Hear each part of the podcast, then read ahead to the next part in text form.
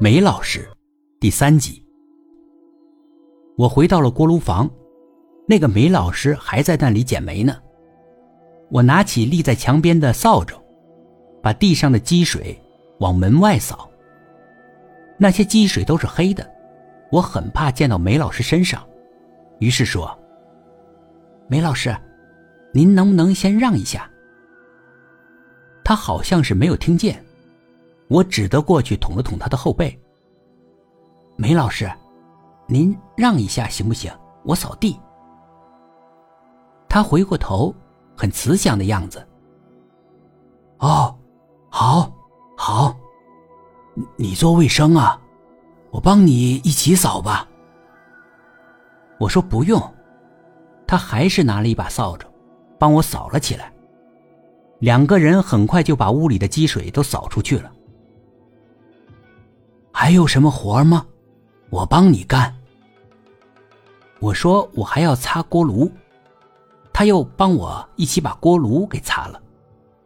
他干活很卖力，不像我，只是装装样子。干完活之后，他蹭了一身的灰尘呐、油水之类的那些污物。他问我还要干什么，我说啊没有了。他又蹲下去挑选那些煤了。我有点不好意思，他帮我做了卫生，这是第一次有人帮我做卫生，我也很想帮他做点什么。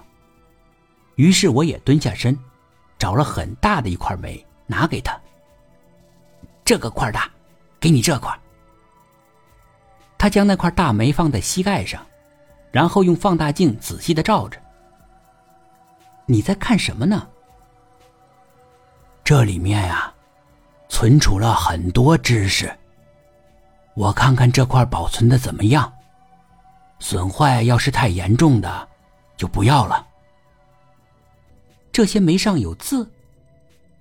我记得生物课还是什么课，老师讲过，煤是树木经过几百万年形成的，本身它是树木，上面怎么可能有字呢？难道有人写上去的？我见了煤块就嫌脏，从来没仔细看过上面有没有文字。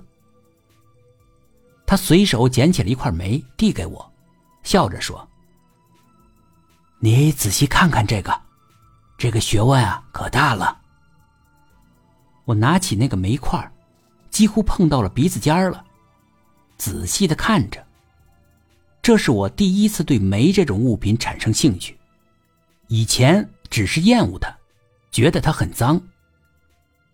这个时候，锅炉师傅进来了，叫道：“你干什么呢？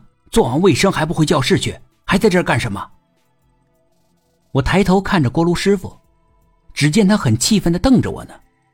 我连忙站起身，锅炉师傅又说：“把手里的煤扔了。”我机械的点点头，把手里的煤放回了煤堆，离开了锅炉房，回到教室。其他做扫除的同学早就走了，教室门都锁上了，可我的书包还在里面呢。我去后门一推，后门没有栓，我就进去拿了自己的书包，然后独自离开了学校。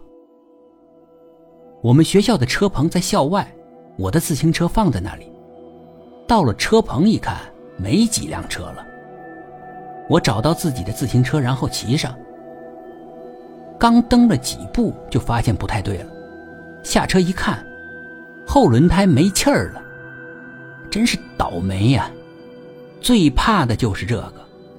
我身上是一分钱都没有，连补胎都没办法补，只能是推着回家了。